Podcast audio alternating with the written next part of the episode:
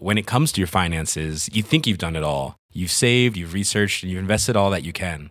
Now it's time to take those investments to the next level by using the brand behind every great investor, Yahoo Finance. As America's number one finance destination, Yahoo Finance has everything you need, whether you're a seasoned trader or just dipping your toes into the market.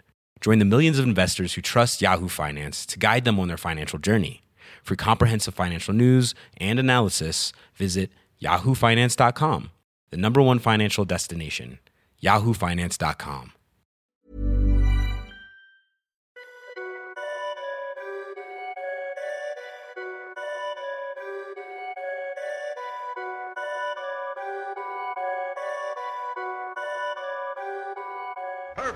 Coucou, je ne sais pas si je vous ai déjà raconté comment j'organise mes visites du Tour de France du cul. Eh bien, jusque-là, je profitais de ma présence dans une ville pour tourner un épisode. Mais pour cette troisième émission, ça a été un peu différent. Le festival Schneckfest, qui avait lieu à Lyon en avril, m'a invité à intervenir. J'ai donc découvert le festival, mais aussi réalisé un petit atelier qui a permis d'enregistrer les témoignages de déclic sexuel que vous entendrez en seconde partie. On commence avec les présentations de Charles-Henri, l'un des rares hommes que j'ai croisés au cours de cette journée. Le Schneckfest, c'est spécifique euh, autour de la santé du sexe féminin, sur les axes euh, bien-être, santé, sexualité. Et on a fait un programme pour que les gens puissent euh, se divertir, découvrir des choses, des associations, des mouvements et s'informer également. Hein, voilà. Bah, là, à 11h, va démarrer la conférence sur l'endométriose, sur voilà, de, présentation euh, du phénomène de la maladie avec euh, des spécialistes. Euh, normalement, à midi, il y a un cercle de femmes qui va être organisé aussi. Normalement, il nous reste des places.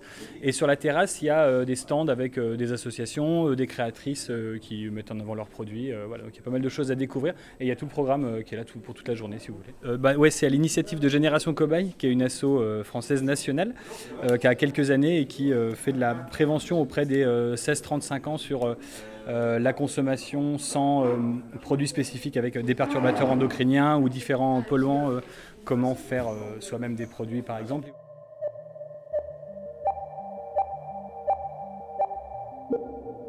Je suis sur la terrasse et il y a plein de stands et notamment un stand avec plein de sextoys. Qui es-tu? Personne derrière ce stand de, de sextoys. Alors moi en fait je suis Colline, je suis la créatrice de sexshop en ligne euh, tu as un vagin, tu as un pénis, tu as un anus, on a quelque chose pour toi. Alors par exemple, là il y a un sextoy que je n'avais jamais vu qui ressemble un peu à des antennes euh, d'escargot. Euh. Voilà. Donc en fait celui, celui-là il est intéressant parce qu'en fait c'est pour la stimulation externe. Il va en fait avoir une forme en V. en métal qui va en fait venir se poser ben, soit sur le clitoris mais il peut aussi se poser sur les tétons, sur la zone périanale, sur le frein, le gland et en fait il va aller vibrer et euh, il va évidemment avoir des sensations assez sympathiques. Et ce qui est cool avec le métal et qu'on ne dit pas assez, c'est que si vous le plongez dans l'eau chaude ou l'eau froide, comme l'escargot, il va du coup garder la température et rester chaud, rester froid pour encore plus de sensations. Merci beaucoup. Avec plaisir. 15h30, on me convie à un atelier d'écriture organisé par une bénévole du festival. Je vous propose que pour une fois, on s'adresse à notre corps, euh, et plus particulièrement à notre sexe. La forme est libre dans l'écriture, donc ça peut être narratif, euh, ça peut être du dialogue, de la poésie, enfin vraiment comme, euh, comme vous le sentez sur le moment, c'est vous qui allez inventer votre écriture. vous pouvez l'accompagner d'un dessin d'ailleurs si vous le voulez, si c'est plus pratique pour vous. je veux quand même rappeler qu'on n'est pas là pour se juger, c'est pas un concours d'écriture, on s'en fiche complètement. voilà, donc bah, du coup je vous propose qu'on le fasse, qu'on commence maintenant. Donc il est 16h18. Voilà, on se donne déjà 20 minutes. Il y a du papier là si vous avez besoin, pour celles qui peuvent. Euh, voilà.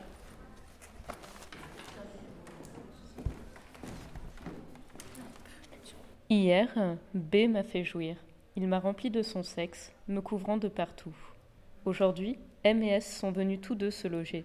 Je suis généreuse et accueillante. Il y a de la place chez moi. Un jour une bite, l'autre jour un, deux, quatre doigts, un point, un god. On me fouille, on m'explore, on me désire, on me suce même parfois. Quand ce n'est pas en moi, c'est autour de moi. Ma robe, mes dessous, mon capuchon et le bouchon et le bouton qui s'y cache. Tout y passe. Mon très cher corps, je t'habite, mais en fait, je ne te connais pas si bien que cela. Il y a des jours où je te hais fortement et ne te supporte plus, et puis d'autres où tu réussis à me convaincre que je suis belle et que je peux recevoir et donner du plaisir. Pour moi et dans ma culture familiale, le sexe est plutôt tabou. J'ai donc dû découvrir les plaisirs du sexe à travers différentes expériences et celles-ci pas toujours des plus agréables en fonction des partenaires. À un moment, je me suis même demandé si le sexe n'était pas sale et pouvait, et pouvait avait la possibilité de m'apporter du plaisir, de m'épanouir. Avec le temps, je suis euh, arrivée à travers un équilibre entre le plaisir du sexe et l'acceptation de mon corps. Il me semble que tout cela passe aussi par la pensée et la mise en pratique du, lâcher-prise. C'est important de se faire confiance et de me dire que moi aussi, je peux être heureuse et épanouie à travers le plaisir que je peux avoir en pratiquant le sexe et que cela rend mon corps plus beau et mon esprit beaucoup plus libre et léger. C'est devenu un équilibre de vie qui me permet au final d'être beaucoup plus à l'écoute des autres en étant d'une certaine manière en harmonie avec moi-même. Très chère Vulve, ma très bonne amie et tout ce qui te constitue. Aujourd'hui, je tiens à nous féliciter. Nous avons traversé ensemble une sacrée zone de turbulence. Juillet 2017, tu te souviens, quand l'herpès génital avec un gigantesque H majuscule a fleuri sur tes lèvres. À ce moment-là, je t'ai redécouverte. Par la douleur, beaucoup, mais au moins je t'ai redécouverte. Je t'avais laissé de côté, trop omnibulée par toutes ces relations sexuelles qui pour moi étaient des occasions à ne pas manquer. Quelle drôle d'idée de penser que le sexe n'est pas de la sexualité. Quelques prises de sang et douloureux prélèvements ont permis de découvrir les amis qui t'accompagnaient, qui accompagnaient l'herpès. Elles formaient une belle brochette, toutes ces IST. À coups de cachets, d'ovules et de produits abrasifs, on les a toutes faites disparaître. Enfin, presque tous. L'herpès, elle, elle est restée. Pendant un an et demi, elle est venue nous rendre visite deux à trois fois par mois. Il est même arrivé qu'elle soit à nos côtés tous les jours pendant plusieurs mois. Un peu plus d'un an et demi, il nous aura fallu pour saisir le message qu'elle me forçait à regarder. C'est à moi de décider quels doigts peuvent te toucher. De prendre le temps euh, de, bah, de, se poser et puis de se rendre compte, ben, finalement, ben, on, traverse un petit peu euh, toutes, un petit peu les mêmes problématiques et tout, et, euh, de pouvoir échanger, euh, voilà, de façon authentique et vraie. enfin, moi, je trouve ça très très sain, et c'est vrai que, alors moi, je suis un petit peu plus vieille que vous, mais je trouve qu'il faut vraiment libérer cet aspect-là. Il n'y a pas de tabou à avoir, il n'y a pas de... Voilà, ça fait partie de notre vie, c'est notre corps. C'est vrai que ça me, cet exercice m'a fait me rendre compte que quand je pense à mon sexe, en fait, je pense forcément à sa relation avec autrui. Et pas pour lui-même, en fait. Pas mon corps pour, pour lui-même alors, je sais que je suis dans mon corps, je suis là, mais c'est toujours en relation avec quelqu'un, et d'ailleurs, souvent euh, bah, au pénis, quoi. euh, et j'ai un petit peu du mal à me sortir de ça, de cette configuration-là. Enfin, je me suis fait exactement la même réflexion ce matin euh, sur l'atelier des œufs euh, de Yoni. Euh, parce que moi, j'y suis allée vraiment en mode, euh, ouais, je veux renforcer mon périnée pour donner du plaisir en plus au mec, quoi. Et euh, ben, on a un peu abordé euh, cette partie-là, mais c'était surtout voilà, se reconnecter à sa féminité. Il y avait un truc ultra sacré, ultra spirituel. Et je suis ressortie et je me suis dit, ah ouais, mais en fait, euh, moi, quand je pense à mon sexe, je pense au cul et ça me sert à rien d'autre. Et, j'ai eu la même révélation que toi. Je me suis dit, ah ouais, mais en fait, non, ça me sert à autre chose aussi.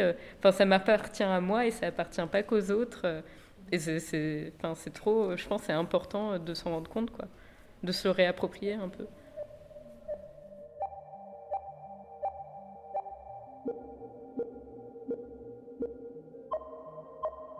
Amandine, tu es la coordinatrice du festival. Euh, là, c'est la fin de la journée, donc la fin du festival. Comment ça s'est passé? Qu'est-ce que tu retiendras de tout ça?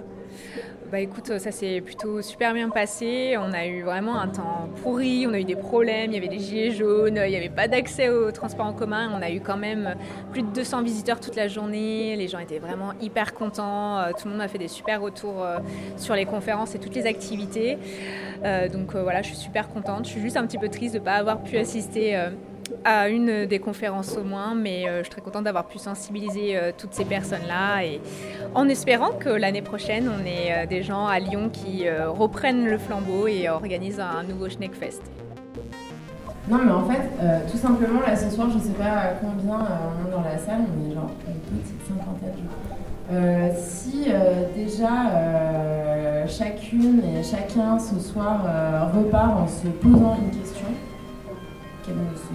qu'elle ne, se, qu ne se posait pas ce matin, moi je considère que déjà là, il y, il y a quelque chose qui s'est passé aujourd'hui.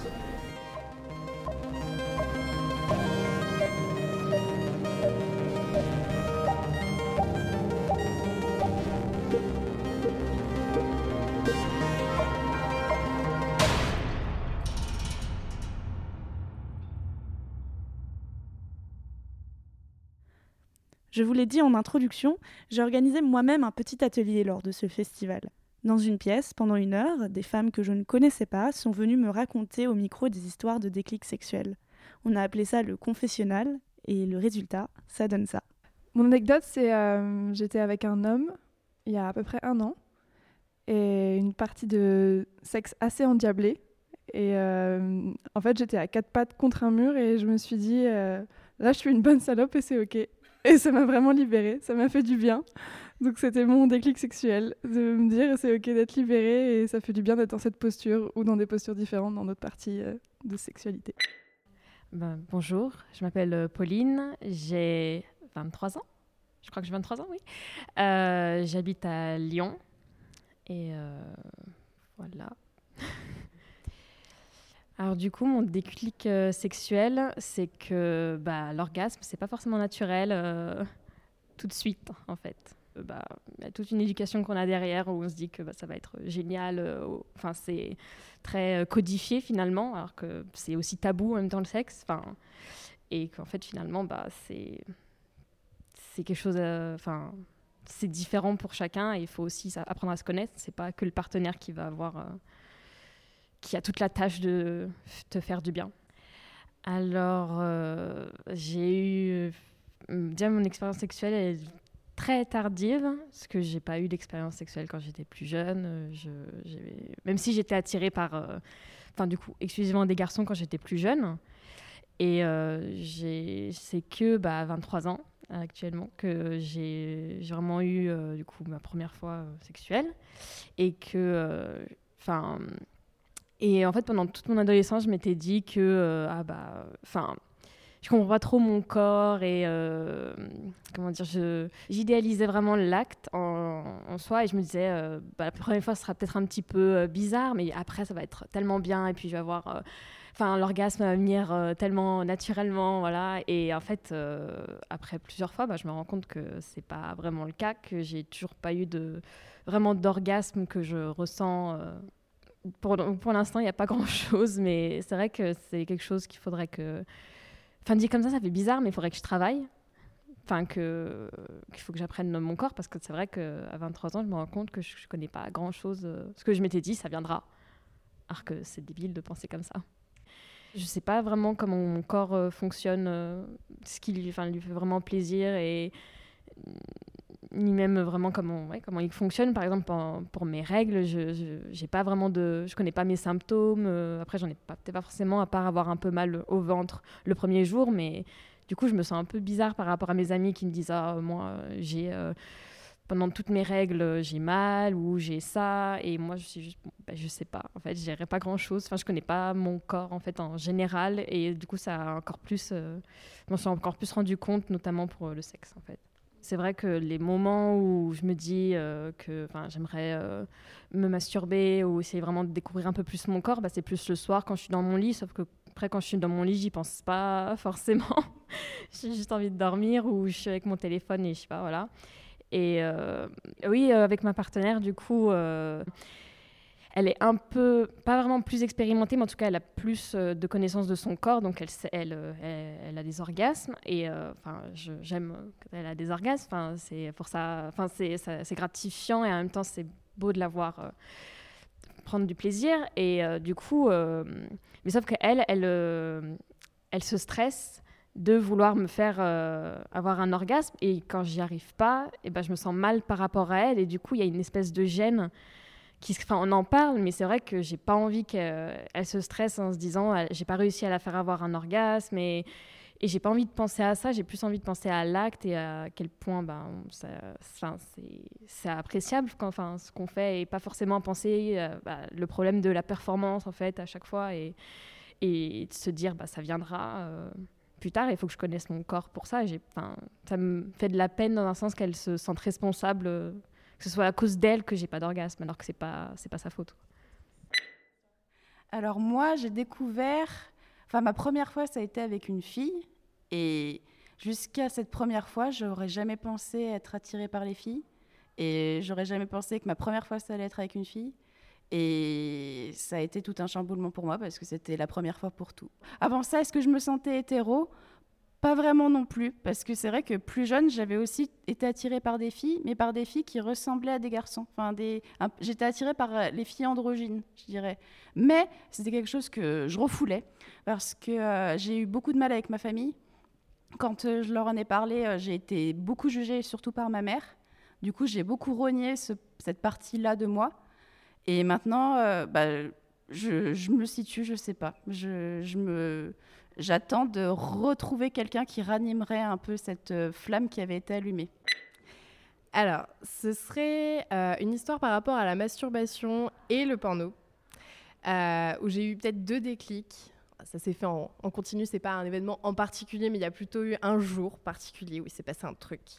donc j'étais sur les sites classiques de porno, truc de base Pornhub. On sait pas trop où chercher en général quand on commence à chercher du porno. Et euh, j'avais vu la catégorie féminin, truc très vanille, euh, très, ouais, voilà, enfin très classique, on va dire, euh, de, de, normale, quoi. Et, et ça m'intéressait pas. Et en fait, je me suis dit que j'allais chercher des trucs un peu plus hardcore, entre guillemets. Et je suis partie sur tout ce qui est BDSM, etc. Et en fait, je savais déjà au pieu que c'était cool, mais je me suis jamais dit euh, le regarder en tant que féministe, franchement, je suis pas sûre. Et en fait, il s'avère que c'est mon porno préféré, clairement, et que c'est la première fois que je suis venue juste en me touchant le clitoris. Et du coup, il y a eu deux révélations, c'est-à-dire que je me suis rendu compte que je faisais partie de cette espèce de communauté qui a pour kink entre guillemets bah voilà, le BDSM et que bah en fait le clitoris tout seul ça se passe très bien et qu'on n'a pas forcément besoin de s'insérer des trucs pour que ça se passe très bien quand on se masturbe. Voilà, c'était un peu mon, mon déclic. Alors avant cette expérience, euh, j'essayais, alors j'avais acheté un sextoy, euh, donc truc euh, classique. j'essayais de, de, faire vibrer à l'intérieur de mon vagin quoi en gros. Et enfin, on va dire que je suis pas sûre que je suis déjà venue avant parce que en fait j'avais pas vraiment capté que si on se touchait en dehors ça marchait aussi. Enfin je, me disais juste bon bah euh, on va tenter un truc on va s'insérer un truc et on verra bien quoi. Et, c'est dingue parce que je m'étais dit que bah comme tout le monde parlait de ça en mode bon bah t'as un, as un sextoy t'as un vagin bah voilà l'équation se fait bien quoi en gros et bah c'est que ça doit être moi qui déconne quoi en gros. Enfin genre juste me masturber j'y arrive pas. Bon bah c'est comme euh, se dessiner des fois il y en a qui arrivent pas bah c'est pareil. Et ce qui est super cool c'est que j'ai une super relation avec un, mec depuis un petit moment maintenant et qu'on a exactement le même délire. Et je pensais pas que ça pourrait m'arriver que ça se passe euh, dans autant de respect parce que bah au final regarder du porno quand t'es en couple c'est aussi quelque chose qui est possible. Et, et lui aussi en regarde et moi je regarde et on en regarde des fois ensemble. Et c'est quelque chose qui je trouve est très enrichissant pour nous parce qu'on va dans les limites de la sexualité dans les limites de bah voilà, de tout ce qu'on peut faire ensemble et dans le respect et consentement et c'est juste génial. Pour moi, le sexe, c'est pas la vraie vie. C'est-à-dire que ce qui se passe au pieu, c'est pas forcément parce que tu es soumise au pieu que genre le reste de la vie, bah tu fais le ménage pour ton mec ou je sais pas quoi. Enfin, ça n'a aucun sens. C'est deux choses différentes pour moi. Et, euh, et voilà. Euh, avec, euh, avec mon compagnon, pendant un temps, je trouvais qu'on faisait l'amour toujours de la même façon moi, ça me convenait très bien parce que ça me faisait du bien, lui aussi, et c'était super chouette. Mais j'ai commencé à, penser euh, à ce qu'il y avait euh, dans les articles, dans les, euh, dans les films, dans ce qu'on dit, etc. Et je me suis dit, ah là là, en fait, il faut trop qu'on on le fasse différemment, qu'on le fasse genre dans la nature, en brouette, ou je ne sais quoi. Et un jour, je lui ai parlé de, bah, de mes inquiétudes. Je lui ai dit, bah, écoute, je suis il faut que tu me le dises si tu trouves ça trop routinier ou quoi. Et puis il m'a dit non mais euh, tu prends tu prends ton pied. Et j'ai fait bah oui. Et il me fait bah moi aussi c'est le principal. Et euh, il me dit on n'est pas obligé de faire euh, des, des, prouesses physiques incroyables ou de changer tous les jours. D'ici si nous ça nous fait du bien comme ça c'est le principal. Et là je me suis sentie tellement libérée en mode genre ah ouais, ouf, j'ai pas besoin d'être la reine du porno ou de réfléchir à euh, comment on peut me prendre ou euh, si, bah, on va dire, euh, toute la semaine j'ai envie de la même chose et que lui aussi, bah, c'est pas grave quoi. J'ai un souvenir de moi enfant sous la douche.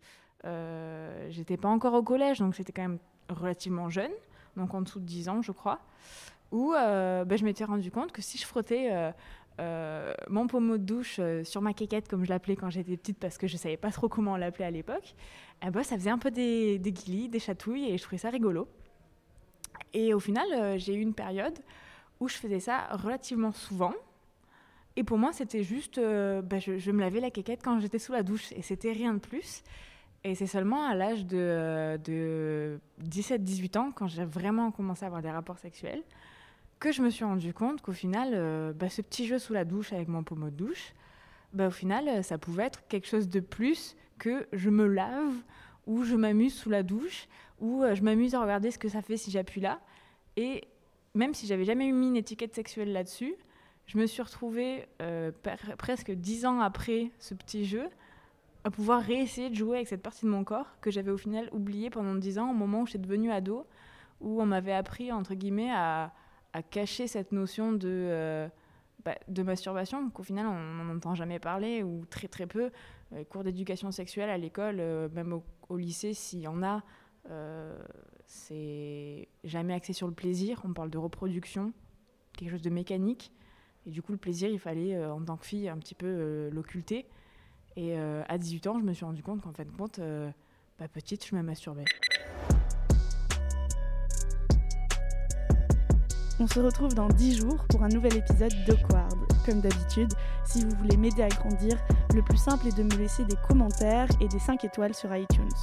Le mois prochain, le Tour de France du cul restera chez moi, à Paris, puis il ira en juin à Toulouse, où j'irai passer le week-end du 8 et 9 juin. D'ailleurs, n'hésitez pas à me faire coucou si vous avez envie d'y participer.